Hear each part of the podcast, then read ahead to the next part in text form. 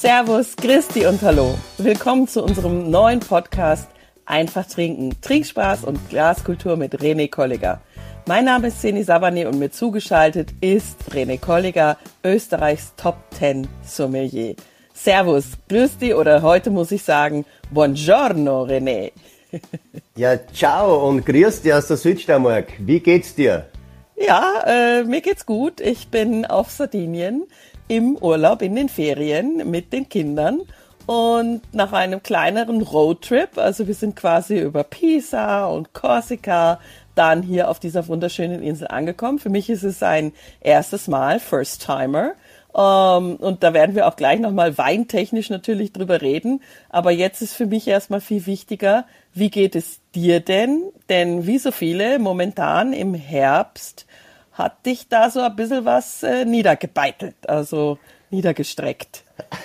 ja, ja, bei uns es ist eine klassische Verkühlung.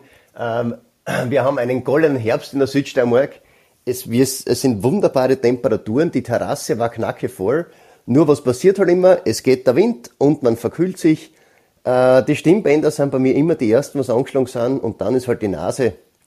Kann man nichts machen. Es gibt Schlimmeres. Aber ich bin schon wieder halbwegs fit. Das Einzige, was hilft, ist sehr viel Tee und eben den besten Honig. Und da habe ich einen tollen Imker in der Südsteiermark, der versorgt mich mit Honig. Und ähm, mit Honig und Tee, dann passt es schon wieder. Inzwischen bin ich wieder fit. Heute leider äh, der erste Regentag, aber es ist Herbst. Aber wir haben den goldenen Herbst in der Südsteiermark. Ach schön. Ja, also goldener Herbst, ich habe ja gesagt, also manchmal überlege ich überhaupt, warum fahre ich so weit weg? warum fahre ich nicht einfach wieder in die Südsteiermark? Aber ich glaube, und da sind wir uns einig, mit den Kindern ist so eine Weinreise dann vielleicht doch nicht ganz ideal. Das sind alles Teenager, die so, äh, darf ich schon, ähm, trinken und dann will ich sie nicht allzu sehr verleiten, sage ich jetzt hier ganz ehrlich und ganz offen und möchte es lieber ja zu zweit mit meinem Mann genießen. Äh, jetzt haben wir deswegen auch eine kleine Pause gemacht. Du warst ein bisschen krank, wir auf Reisen, aber jetzt steigen wir wieder voll ein und werden wöchentlich unseren Podcast veröffentlichen. Du hast aber jetzt auch schon direkt gesagt, du trinkst Tee. Da sind wir ja wieder bei unserem Thema einfach trinken. Oder würdest du Gästen noch empfehlen, also jetzt wirklich einen hervorragenden Champagner zu bestellen und zu genießen, wenn sie eigentlich gerade, ja, ich sag mal, eine verstopfte Nase haben, also eben verkühlt sind? Bei mir ist immer so, ich, ich sehe mich fast wie, wie ein Sportler. Wenn du verkühlt bist, dann lass halt einmal kurze Zeit die Verkostung. Ähm, und ich bin ehrlich, wenn ich richtig verkühlt bin, so wie jetzt war, es macht ja gar keinen Sinn, was zu verkosten, weil äh, die Atemwege sind zu, die Nase war zu, der Gaumen ist jetzt auch nicht eingespült auf das Ganze. Ähm, ich werde dann einmal zwei, drei Tage nichts verkosten, aber jetzt geht's schon wieder, jetzt bin ich schon wieder fit und sollte man Champagner trinken, ich bin ehrlich, das muss jeder für sich selber entscheiden. Äh, wenn ich verkühlt bin, mir ist es fast zu schade, mhm. dann irgendwelche tollen Sachen aufzumachen und zu trinken, weil wenn ich die Hälfte nicht, ähm, nicht schmecken kann, dann ist es für mich nicht sinnvoll. Ja. Aber das darf jeder Gast für sich selber entscheiden. Ich habe jetzt drei Tage mal nichts getrunken, nichts verkostet und jetzt geht's wieder los. Mhm. Ja, ja, das sehe ich so wie du. Also ich ich habe auch als Kind immer schon das Thema Atemwege und irgendwelche äh, Entzündungen oder so gehabt und ja, das, das merkt man ja auch beim Schmecken, aber bei den Getränken ist es, finde ich, extrem extrem. Da ist es wirklich weg. Und das hat man ja dann auch bei Covid gemerkt. Covid-Nase habe ich sogar kurz gehabt. Es hat alles ein bisschen anders äh, gerochen, so ein bisschen Essigthema. Und da hat es einfach keinen Sinn gemacht, die guten Getränke auszupacken, sag ich ganz ehrlich. Also dann den guten Wein lieber stehen lassen. Also so war es bei mir persönlich, kann ja jeder für sich selber wissen. Aber leider ist es bei mir so, dass das Essen mir trotzdem noch irgendwie schmeckt. Also der Gaumen scheint an den gewissen Stellen Stellen zu funktionieren, aber bei den Getränken nicht. Also essen tue ich leider, auch wenn ich äh, verkühlt bin, gut. Der Körper braucht die Energie offensichtlich bei mir, aber Wein und so weiter, das funktioniert überhaupt nicht. Kann ich total verstehen, dass du da auch drei Tage Pause gemacht hast. Äh, aber was hast denn du dann jetzt, wo es wieder ein bisschen besser geht, als letztes getrunken? Ich, meine, ich habe jetzt wirklich, ich liebe ja ein Getränk, das ich immer wieder vernachlässige und das ist der Portwein. Ja, ähm, ich habe nicht nur du, würde ich sagen, vernachlässigt das, weil ich finde, der Portwein ist grundsätzlich genauso wie der Sherry so im deutschsprachigen Raum extrem vernachlässigt. Das Problem mit Portwein und Sherry, ich liebe beide Getränke, aber es, wir haben halt in, in Österreich oder in Deutschland nicht wirklich diese Portwein- oder Sherry-Kultur. Das heißt, wenn man nach England geht oder den, den, den ganzen ähm, englischsprachigen Raum, da wird ja viel mehr Portwein oder Sherry getrunken als Aperitif oder auch zum Essen oder als Digestiv. Unsere Kultur ist eben, ähm, wenn man eben Aperitif anschaut, da trinkt man eher vielleicht ähm, ähm, Sekt oder Champagner oder vielleicht ähm, ähm, ja, vielleicht sogar Gin Tonic als ja, Aperitif. Ja, alles Mögliche heutzutage, ja. Aber also was, was ich richtig gerne trinke als Aperitif, ist sogar weißer Portwein. Mhm. Also weißer Portwein hat eine irrsinnige Ele Eleganz, hat eine super Säurestruktur und das erfrischt meinen Gaumen auch. Ja, so, also bei mir ist es dann der Sherry.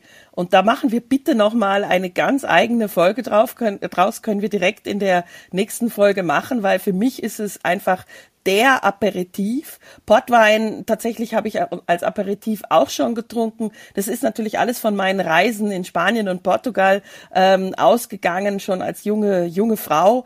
Oh, und da fallen mir tausend Folgen ein, weil so Aperitivmythen zum Beispiel, was man alles als Aperitif trinken kann oder auch nicht, oder äh, dass viele halt ja nur gewisse Aperitifs kennen und Portwein und Sherry eben dann wiederum nicht. Ähm, lass uns da bitte gerne in der nächsten Folge drüber sprechen, weil ich liebe es. Und wie gesagt, es wird total vernachlässigt bei uns. Ähm, mir fallen da auch noch ein paar weitere Fragen ein, auch so in unseren Standardrubriken, weil wir gerade auch nochmal über das Thema, äh, was kann man überhaupt schmecken? Also ich glaube, den Portwein kann man ganz gut schmecken, wenn man verkühlt war, äh, dann danach und wieder einsteigt. Aber wie siehst du das jetzt eigentlich, wenn man krank ist? Hilft Alkohol, sage ich jetzt mal ganz platt. Hilft es, wenn man verkühlt ist und vielleicht oder davor ist, verkühlt zu sein, hilft es an Schnaps zu trinken oder wie bei mir auch mal einen Jägermeister. Da wären wir bei dem Thema Mythen wieder. Ist es wirklich vorbeugend? Genauso wie auf Reisen ist mir das begegnet. Gin Tonic gegen Malaria, Whisky gegen Pharaos Rache, wenn du weißt, was ich meine. Und ja. dass das alles Heilmittel sind. Was sagst du als Experte? man als Experte, als ähm, Eigenheiler äh, trinke ich immer dann Schnaps. Und äh, das hat meine Oma schon mal gesagt, wenn du Halsweh hast, dann zum Desinfizieren äh, trink einen Schnaps. Ob es wirklich hilft oder nicht hilft, ich glaube halt dran. Und das ist das Gleiche, wenn wir, äh, wir waren, meine Frauen, die waren in Bangkok und da hat uns die Oma äh, einen Schnaps mitgegeben, weil sie gesagt hat, sie hat so viel Angst vor dem Essen. Und wir haben nie Probleme beim Essen gehabt. Wir haben immer nach dem Essen einen Schnaps getrunken und es ist immer gut gegangen. Also das Einzige, was ich wirklich glaube, ist das Allheilmittel Schnaps gegen Halsweh. Ob es aber wirklich hilft oder nicht, weiß ich nicht. Ähm, aber irgendwie hilft Also ganz ehrlich sagen so irgendwie viele, hilft's. irgendwas ist da ja. und es gibt ja die sogenannte Rosskur. Die Rosskur ist, vorm Schlafengehen einen Schnapstee trinken. Ähm, wahrscheinlich hat man dann einen angenehmen Rausch, man schwitzt alles raus und es geht am, am nächsten Tag einfach richtig gut.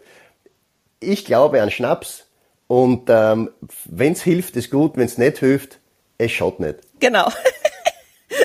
ja, also da bin ich völlig bei dir.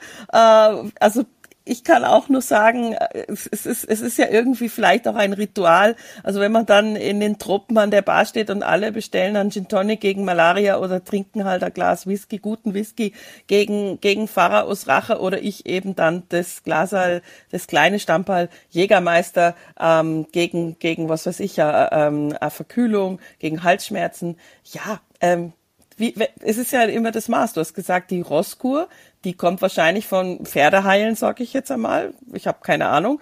Die ist ja auch nur ein Stammball und dann in einem heißen Getränk und dann schlafen gehen, oder? Also man muss es ja nicht übertreiben. Nicht drei, vier, sondern nur eins. Äh, man sollte es nie übertreiben, aber ich glaube, es ist gar nicht, es, es schadet nicht. Hauptsache und einfach trinken. einfach trinken. Und das Coole ist, dass unter einer Rosskur versteht man heute in der Umgangssprache eine medizinische Behandlung mit Hilfe von unsanften Methoden. Aber ob jetzt ein Schnaps eine unsanfte Methode ist, mhm. weiß ich nicht. Es hilft. Ja. Es hilft. Ja. Aber ich muss noch einen Satz zum Portwein sagen. Ja, gerne. Also wir werden noch ganz viele Sätze zum Portwein sagen. Ich liebe ihn. Weil, äh, warum habe ich das als letztes getrunken und warum trinke ich so selten? Ähm, ich habe ich hab in meinen Kühlschrank reingeschaut und da ist mir eine kleine Flasche und das finde ich das Coole am Portwein, diese 0375 Flaschen, mhm. ähm, Dirk van der Nieboard ins Auge gestochen. Ein Vintage-Board aus dem Jahr 2007 und da habe ich zugriffen, habe den aufgemacht und das war wirklich wieder ein fantastisches Erlebnis, wo ich mir jedes Mal denke, warum trinkst du nicht mehr Portwein? Äh, das Thema Sherry ist das ganz gleiche, aber das Problem ist halt immer, wann trinkst du Portwein oder Sherry? Ähm, meine Frau trinkt immer nur ein kleines Schluckerl, der Rest gehört meistens mir. Das Thema Zigarre hat auch nicht ganz funktioniert, mir hat die Zigarre nicht ganz so geschmeckt, aber Portwein und Zigarre ist es ein Riesenthema. Und ich liebe einfach, wenn man dann eine kräftige Zigarre hat, dann eben diese Dörraromen oder diese leichte äh, Schokoladenaromen, was der Portwein da mit sich bringt, das ist schon wirklich was Tolles. Ähm, was hast du denn dann dazu? Weil das ist ja eine Standardfrage, eine Standardrubrik von uns. Was hast du denn dann dazu genossen? Oder war es dann wirklich rein, äh, wirklich, ist es dann rein ein kleines Glas Portwein gewesen? ich habe, mein Problem ist ja, ich kann kein kleines Glas trinken. Die Flasche war dann gleich einmal leer. Äh, wir haben diese kleine Flasche trotzdem ausgetrunken und es war eine Solo-Geschichte. Es war wirklich Ganz einfach so. Einfach so. Es, der, das Problem ist, wenn das einfach so, ich trinke, ich esse wenig bis nie Dessert und deswegen trinke ich immer gern entweder Portwein oder Sherry oder Süßwein anstatt Dessert. Und ich muss dann immer, ich, ich muss dann immer was dazu essen und dieser Portwein ist für mich ähm, so, ja, das gibt so viel Aromen mit sich, das gibt so viel Spielfreude mit sich und ich habe so Freude gehabt, weil ich habe was geschmeckt. Ja. Ich war glücklich und das war wirklich ein tolles Erlebnis wieder. Und ähm, Dirk van der Nieboard ist ja ähm, einer der, dieser Pioniere in, in, Port, in Portugal, der auch tolle Weiß- und Rotweine macht. Aber ja, und einfach auch groß, auch groß, also muss man wirklich sagen, sind wirklich groß geworden, sind bekannt, sind auch, sind auch eben im deutschsprachigen Raum dann zu finden. Es ist ja nicht immer einfach, Portwein und Sherry, ich sag mal, in einer großen Auswahl zu bekommen. Und eben auch diese Qualität zu bekommen. Ja. Und das Spannende ist einfach, wir werden sowieso eine, eine Portugal-Sendung machen, weil es gibt ja nicht nur Portwein, sondern es gibt ja auch tolle Weiß- und Rotweine in Portugal. Und Portugal ist ja das Land der Rebsorten.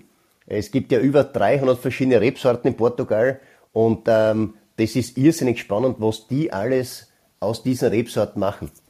Ja, ich hab, ich bin da schon äh, wirklich gut äh, rumgereist und durfte auch schon bei Winzern äh, wirklich ein bisschen reinschnuppern, wie äh, Reben gezüchtet werden, wie Wein ausgebaut wird. Also da freue ich mich schon sehr drauf. Und dann gibt's natürlich noch die Insel, die wunderschöne Insel, die Blumeninsel Madeira, wo du dann ja auch wieder die Variante eben hast vom Portwein, eben den Madeira. Auch da war ich schon wirklich äh, mit Führung zwischen den Fässern. Also das ist, ist es auch einfach wirklich schön, würde ich jedem empfehlen, der dort auch einfach Urlaub macht und sich vielleicht sonst nicht mit dem Thema beschäftigt hat. Ähm, du hast gerade angesprochen, du trinkst dann nicht wenig davon. Das würde ich jetzt noch bitte vorwegnehmen oder auflösen wollen, bevor wir dann in einer nächsten Folge das Thema Portwein und auch Sherry und Madeira genauer besprechen. Wenn du sagst, du trinkst nicht wenig davon, die 0375 waren gleich weg. Wie sieht's denn dann aus mit dem Glas? Also hast du das alles in ein großes gegossen oder hast du schon extra Sherrygläser? Weil das war mir persönlich sehr, sehr wichtig und auch nicht so einfach zu finden. Ich habe Sherrygläser zu Hause. Mhm. Da gibt äh, für, für Sherry und Portwein sehe ich immer ein bisschen differenziert. Für ja. Sherry, für Sherry habe ich dann immer gern diese schmalen, äh, vielleicht sogar kleineren Gläser oder auch äh, die klassischen kleineren Weißweingläser. Aber für Portwein das sehe ich schon fast ein bisschen, nicht fast, das sehe ich schon wie Rotwein. Und Portwein trinke ich dann lieber gern aus ein bisschen einem größeren Glas. Das könnte auch ein Bordeaux-Glas sein oder eben ein bisschen Wirklich? ein größeres Weißweinglas. Und Portwein trinke ich dann gern auch zwischen ja, 14 und 16 Grad. Also wie Rotwein eigentlich. Mhm. Und da macht's mir einfach am besten Spaß, weil diese Reichhaltigkeit, was Portwein mit sich bringt, das braucht einfach ein bisschen ein größeres Glas, damit es sich am besten entfalten kann und damit es dann zeigen kann, was es ist. Wenn es zu warm ist, wird's mir zu alkoholisch, aber ich sage mal so 14, 16 Grad, da gefällt mir das einfach richtig gut.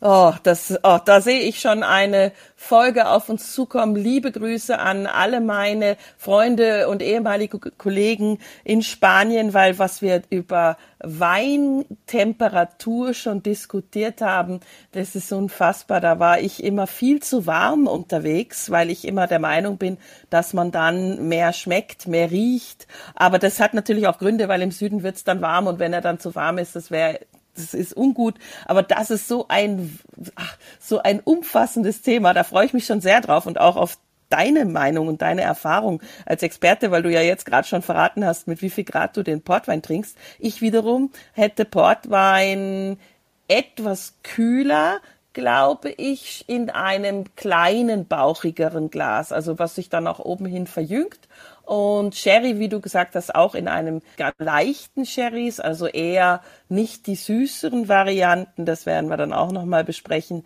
in einer separaten Folge. Die werde ich dann schon eher kalt aber nicht zu kalt trinken, weil dann schmeckt man nichts mehr. Aber da kommen wir dann nochmal zu. ich merke schon, wir müssen wieder aufpassen, weil es so spannende Themen sind. Also ich bin, äh, merkst du schon, bei Sherry ja, so würde man im Spanischen sagen, bin ich Aficionado. Ich bin Sherry-Aficionado.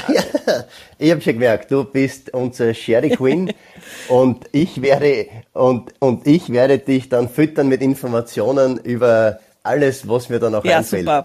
Aber was irrsinnig spannend ist, du bist ja auf Sardinien. Ja. Ja, was trinkst du denn auf Sardinien immer so? ja, jetzt äh, hast du mich erwischt. Ich denke, sowohl du als auch die Zuhörer, die die ersten Folgen gehört haben, die haben ja jetzt irgendwie von mir die Aussage bekommen, da habe ich groß getönt, dass ich mittlerweile eher zum Weißwein tendiere, so als Alltagswein und so weiter. Ja, wie ist es jetzt hier im Süden natürlich, in Bella Italia? Ich trinke fast ausschließlich Rotwein. Es ist einfach so, es ist irgendwie, als wäre alles weg, was ich irgendwie in den letzten Jahren oder Monaten gemacht habe. Ich bin ganz klassisch wieder beim Rotwein, beim Abendessen. Es passt einfach so hervorragend zu den Speisen, einfach auch natürlich zum Klima, zu, zur Landschaft. Ich, ich liebe es. Es ist, ja, du merkst, ich schwelge schon darin. es ist einfach wieder sowas, ja, sowas Sinnliches, sowas Schönes, Volles, ähm, vollmundiges. Ich trinke auch wirklich fast nur Cuvées ähm, aus Sardinien oder auch Sizilien, muss ich zugeben. Also nicht nur von der Insel jetzt hier, sondern auch von der anderen großen Mittelmeerinsel.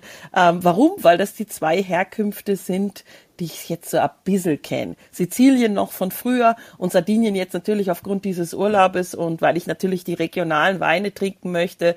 Ähm, das finde ich macht immer Sinn aus diversen Gründen. Und mit dem Rest von Italien tue ich mich einfach sehr sehr schwer, muss ich zugeben. Da müssen wir eine Folge machen. Da musst du mir ganz viel erklären. Denn ich war selbst im Chianti schon und fall aber immer noch regelmäßig auf die Nase, weil ich im Chianti einfach immer noch nicht gut einschätzen kann, was schmeckt mir, was was tut mir gut, was ist so mein Wein. Ja, Superiore und, und, und Herkunft sind so Sachen, da weiß ich schon, dass man darauf achten sollte, aber ich tue mich schwer. Ich habe dann auch hier am Anfang, bevor dann sofort der Rotwein wieder alles übernommen hat, habe ich noch einen Vernaccia di San Gimignano fast aus Verlegenheit, muss ich sagen, gekauft. Also ein Weißwein, den ich noch von ganz früher kenne. Das ist traditionell, aber immerhin DOCG. Und damit habe ich dann, ja, ich sag mal, den ersten Abend äh, bestritten. War gut, war traditionell wie immer, ähm, aber danach Rotwein. Und was das bedeutet, auch mit dem DOCG und so weiter, dafür haben wir ja dich, dass du uns das bitte besser erklärst. Ja, ich finde das äh, richtig spannend, weil das Thema Herkunft sagt ja nicht immer eine Qualität voraus. DOCG sollte dir eigentlich schon vermitteln, dass es das Beste ist, was es gibt.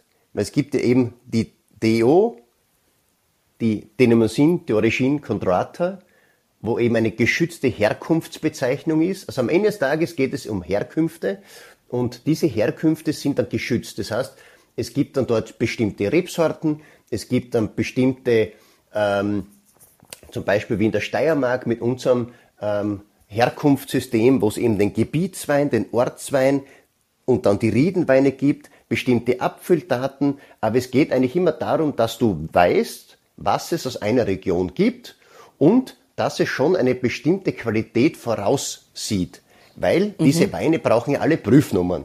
Und eine Prüfnummer sagt ja immer, dass die Weine fehlerfrei sind und dass sie eben auch, wenn man so will, dann sortentypisch sind, einen bestimmten Ausbau haben und schon eine bestimmte Qualität suggerieren.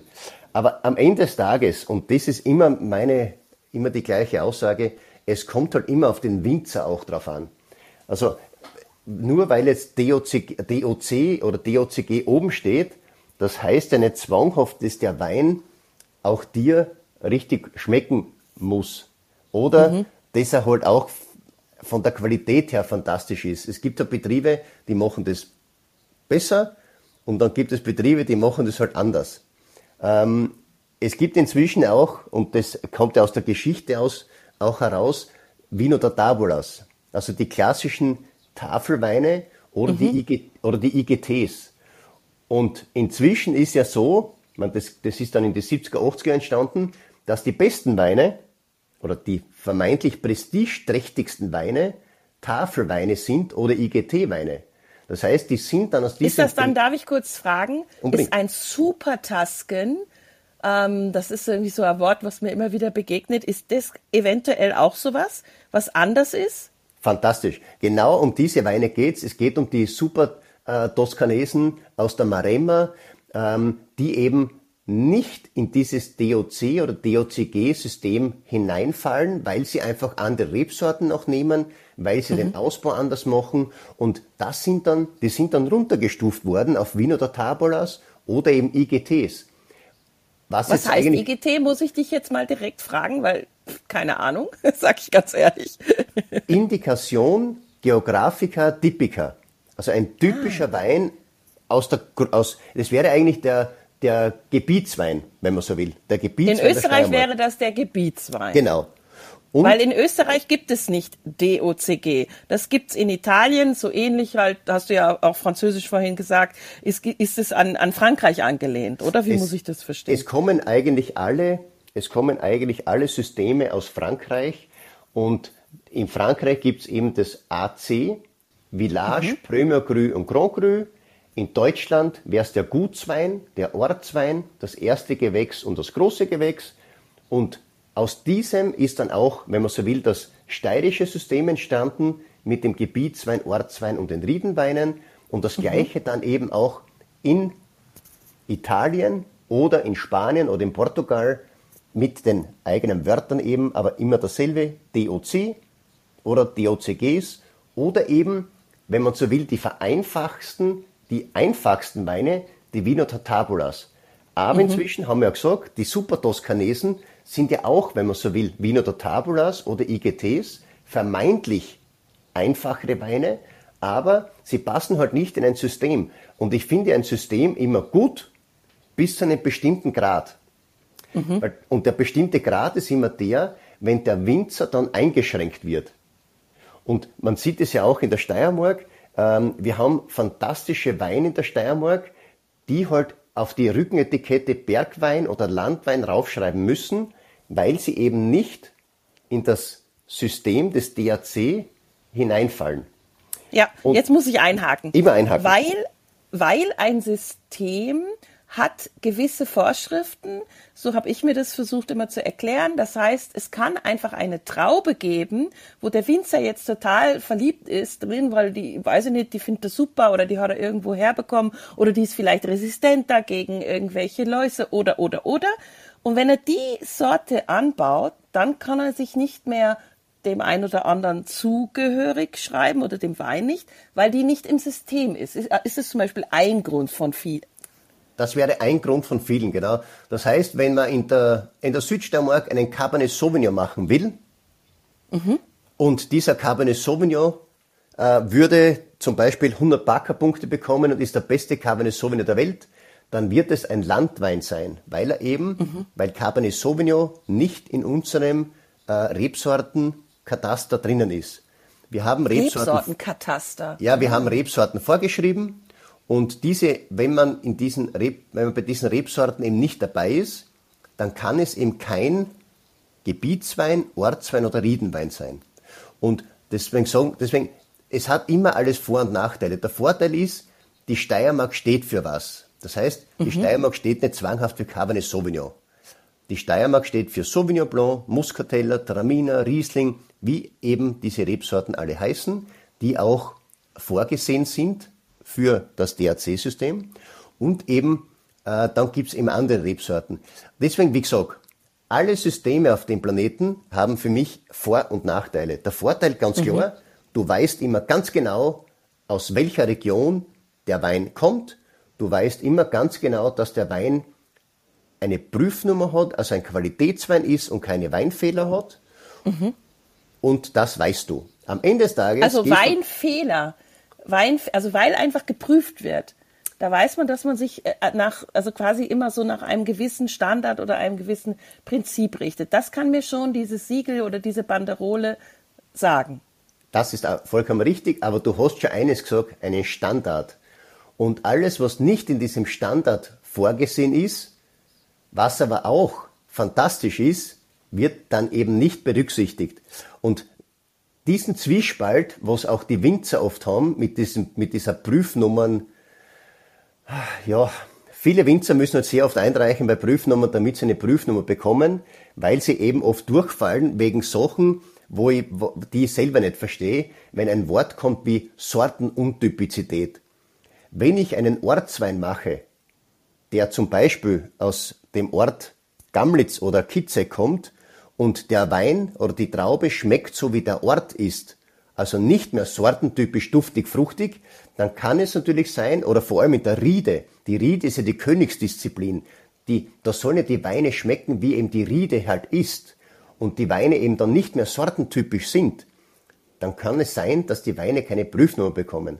Das heißt, ab und zu ist dieses System zu hinterfragen, im Großen und Ganzen finde ich das System aber trotzdem ähm, gut für den Endkonsumenten, das, weil einen Genau, das wollte ich hat. gerade sagen. Genau, für den Endkonsumenten, der jetzt nicht so tief im Thema ist, der will ja eventuell, weil er dort schon war oder davon schon einen guten Wein hatte, wieder im nächsten Jahr oder oder etwas Ähnliches, weil wir stehen ja immer vor dem großen Regal oder vor der großen Weinkarte und, und müssen aussuchen, wenn wir nicht so einen kompetenten Sommelier haben wie dich. Und dann kann ich verstehen, dass das Sinn macht, dass irgendeiner sagt, na ja, das sollte bitte so schmecken wie die Weine an diesem Ort. So, ich kann das, ich kann irgendwo nachvollziehen, dass man das macht. Wenn man dann aber wieder experimentierfreudiger ist, also so sag mal, Überraschungen, und das ist das, wo du sagst, da kommen dann die Grenzen, dann ist es halt viel spannender, wenn jemand im kleinen Ort gibt's da ganz andere Nuance, ganz andere Facetten von der Gruppe, weil die Riede, die da liegt, da nochmal was ausholt. Ähm, und das, glaube ich, das kennst du ja, wenn du die Weinkenner bei dir auf der Terrasse hast oder im Weinkeller. Die wollen ja auch was, ja, wollen ja auch mal überrascht werden. Und ich sehe mich jetzt gerade in Italien eher auf der Seite der, also auf der sicheren Seite. Ich möchte eigentlich nicht überrascht werden. ich möchte jetzt gerade äh, gute vollmundige Rotweine trinken und da hilft mir das schon, dass ich dann auf dieses äh, Siegel schaue. Aber ich gebe dir vollkommen recht, die schmecken natürlich anders. Ähm, kommt aber darauf an, woher man sie auch holt. Also ich glaube, bei, der, bei dem Thema Herkunft werden wir noch ganz, ganz, ganz viel sprechen. Und irgendwie muss ich jetzt mal als einfacher Konsument sagen, es wäre ja fast toll, wenn es irgendwie eine weltweite, was auch immer, Richtlinie gäbe. Irgendwas Großes, auch vielleicht in einer Sprache, die jeder versteht, weil nicht jeder kann, Italienisch, Spanisch und was auch immer. Aber dann gibt's die Überraschungen so wie eben ein Supertasken, der einfach sagt, so, pff, ich mache das anders, ich nehme einfach eine zusätzliche Traube oder ich baue das anders aus, das weißt du besser, warum der so heißt. Ähm, und dann habe ich da wieder eine Überraschung, die auch sensationell ist und auch dementsprechend ihren Preis hat, weil es ist ja kein einfacher, billiger Landwein dann mehr, oder? Diese Weine kosten dann richtig Geld, aber ich glaube, du hast diese, du hast es schon wirklich äh, toll beantwortet du brauchst einen Leitfaden. Und wir, wir reden ja nicht immer diese, diese Sommelierblase oder diese Blase an, an Weintrinkern, die sich wirklich mit Wein auch beschäftigen, die ist jetzt nicht die größte. Und ein jeder ähm, normale Weintrinker solle einen Leitfaden haben. Und ich bin schon dabei, dieses Thema international finde ich schon gut, aber trotzdem hat jedes jede Weinbauregion ja für sich selbst was entwickelt, was ja für diese Region Sinn macht. Und ich glaube, du hast ja einen tollen Schritt schon gemacht und du hast einen DOCG gekauft, der dir suggeriert, dass das ein toller Wein ist. Und du hast ja selber gesagt, der Wein war ja, war ja nicht der schlechteste, der war ja, ja. sehr gut. Und es hat dir schon einmal geholfen bei der Auswahl, dass es eben ein Wein ist, der schon eine gewisse Qualität hat. Und ich glaube, das ist auch ganz wichtig. Und so hat halt jede, jede äh, Weinbauregion ähm, ihre eigene Qualitätsmerkmale und das Thema Prüfnummer. Es ist halt ein, ein Gütesiegel, wenn man so will, dass man einen Wein bekommt, der eben, wie gesagt, fehlerfrei sortentypisch ist. Wenn ja. man dann offen ist, wenn man offen ist und dann weiter schon ist im Weintrinken, dann kann man sich auf IGTs, Wiener Tabulas oder auch, wie wir in der Steiermark, Landweine oder eben Weine, die keine Prüfnummer haben, einlassen. Wobei diese Weine ja immer fantastisch sind. Nur, es sagt halt, und das ist halt immer das, das Gleiche, wie ein Gütesiegel halt ist, wenn du halt nicht im Gütesiegel drinnen bist, dann ist es halt vermeintlich nicht so gut. Aber diese Aufklärungsarbeit, die werden wir leisten und Auf wir werden Fall unseren Zuhörern dann auch sagen, dass diese Weine fantastisch sind und der Witz an der Geschichte ist, die Sommelerie trinkt sehr viel Wein, die keine Prüfnummer oder Qualitätsweine sind. Aber wie gesagt, Versteh das Thema, das werden wir, das müssen wir noch lange aufarbeiten. Ja, wir wollen ja den Gaumen ein bisschen schulen und den eigenen Gaumen kennenlernen. Es geht ja darum, dass es schmeckt oder wie du gesagt hast, manchmal will man ja auch überrascht werden, will man mal was Neues, an anderen Geschmack. Es wird ja auch sonst langweilig, also Fahrt. Ich persönlich glaube, dass wir da noch ganz viel lernen werden und eben, wie wir gesagt haben, auch in den ersten Folgen, das Trinkverhalten verändern den, die Lust auf die ein oder andere Überraschung. Und ich muss auch hier nochmal einen Tipp geben von einem wirklich ganz normalen Weintrinker wie mir. Es schadet nicht, eine zweite Flasche als, ähm, ich sag mal, Ersatz daneben stehen zu haben. Wenn man dann wirklich mal einmal überrascht ist und es ist jetzt nichts für den eigenen Gaumen, vielleicht ist dann der Gatte noch dafür zu haben oder oder oder, aber ansonsten muss man eine zweite Flasche haben, dann hat man einen tollen Abend, ärgert sich nicht und weiß, ha, der war es jetzt vielleicht nicht, dann probiere ich den nächsten. Also ich liebe es. Es ist im Grunde genommen, ja, wie ein Überraschungsei, nur flüssig, wenn man halt keine Ahnung hat, so wie ich manchmal. Ja. Aber wir kommen jetzt zum Abschluss dieser Folge mal wieder zu einem Standard, einer Standard-Rubrikfrage, und zwar die Entweder-Oder-Frage. Wir sind ja von Korsika mit der Fähre übergesetzt nach Sardinien und hatten auf dieser Fähre einen LKW, der eine Ladung Korkrinden hatte. Und vorher sind wir auch an Korkeichen vorbeigefahren. Also ich konnte das den Kindern toll erklären, dass die Korkeiche dann abgeschält wird, dann wurden die Korkrinden verladen und hier auf Sardinien werden dann offensichtlich ähm, ja, Flaschenkorken daraus gemacht. Wobei es hier, das haben wir auch schon gesehen, auch Korkeichen gibt. Und jetzt die Frage an den Profisommelier. Was findest du denn besser, ganz ehrlich? Kork oder Drehverschluss? Wenn es der beste Kork auf dem Planeten ist und ich mache eine Flasche Wein auf, die nicht korkt und keine Fehler durch den Kork hat, also der Korkfehler ist ja Trinchloramisol, DCA, dann ist der Kork wahrscheinlich der beste Verschluss. Ich bin aber schwer überzeugt vom Schraubverschluss, weil es kommt, auf, es kommt auf den Wein drauf an. Ähm, jeder Winzer hat sich Gedanken gemacht, was er macht. Inzwischen gibt es den, den Glaskork oder den Diamkork oder ähm, den Schraubverschluss, den Stelvin. Und diese Alternativverschlüsse haben sicher zur Qualität des, des Korkes wieder beigetragen. Weil je weniger Korkeichen gebimmt werden müssen, dass mhm. sie schneller wachsen, damit sie eben ähm, viel Masse oder viel Produkt bringen, desto besser ist es auch für, den, für die Korkbäume. Und es gibt den besten Verschluss, wird es nie geben. Das ist wie eine Religion. Jeder Winzer hat eine eigene Philosophie.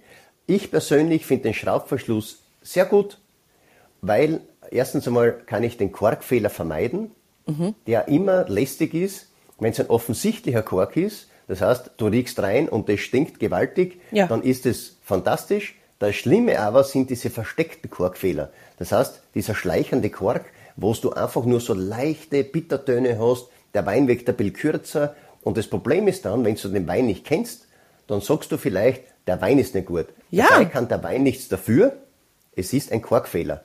Und am Ende des Tages, für die Endkonsumenten ist es ja auch besser, wenn du einen Schraubverschluss oder einen Glasverschluss hast, du stoppelst das wieder zu, gibst den Kühlschrank rein und du brauchst dir auch bei der Lagerung keine Gedanken machen. Weil mhm. sehr viele ähm, machen immer das Problem, also das Problem bei den meisten ist die Lagerung. Viele kaufen viel Wein, dann haben sie aber einen Keller, der viel zu warm ist, der viel zu trocken ist und dann wundern sie sich alle, dass eben der, der Wein nicht gut ist. Da kann aber der Wein nichts dafür, wenn der Kork austrocknet oder wenn der Kork einfach muffig wird und der Wein dadurch nicht gut ist. Das heißt, ich bin pro für alles. Wenn es der beste Kork auf dem Planeten ist, dann liebe ich Kork. Ansonsten bin ich ein Schraubverschluss oder ein Glasverschluss-Fan. Ja, ich merke schon. Der, der ist halt einfach, das, das verhindert die Fehler, die wir halt alle machen, weil ich, du hättest gerade mein Gesicht sehen sollen. Ich habe mich einfach so ertappt gefühlt, ich genau das, glaube ich, alles mache. Ich lage es ja. falsch, es ist zu trocken, es ist zu warm. Ich habe dann auch tatsächlich teilweise noch eben Korkverschlüsse und nicht nur nicht nur äh, Drehverschluss und auch Glas mittlerweile. Das ist ja auch in Italien zum Beispiel gibt's ja auch äh, Glas. Ähm, also ja, ich ich glaube, das ist eine eigene Folge wert. Alleine schon, um uns zu helfen, dass wir das in Zukunft richtig lagern und dass wir das auch erkennen, weil auch das habe ich sofort gemerkt, äh, gerade bei deinen Ausführungen. Ich hätte auch gesagt, Wein ist nicht gut. Ich hätte nicht gesagt, der Kork ist nicht gut. Ich hätte den sofort dem Wein, dem Winzer quasi die Schuld in die Schuhe geschoben und in Wahrheit wäre es der Kork gewesen. Also da müssen wir wirklich nochmal drüber sprechen. Das ist echt spannend. Also ja, ich kann einfach nur sagen, vielen, vielen Dank. Hauptsache einfach trinken stay hydrated und denkt an die Elektrolyte. Vielen Dank. Ciao. Ciao, danke sehr.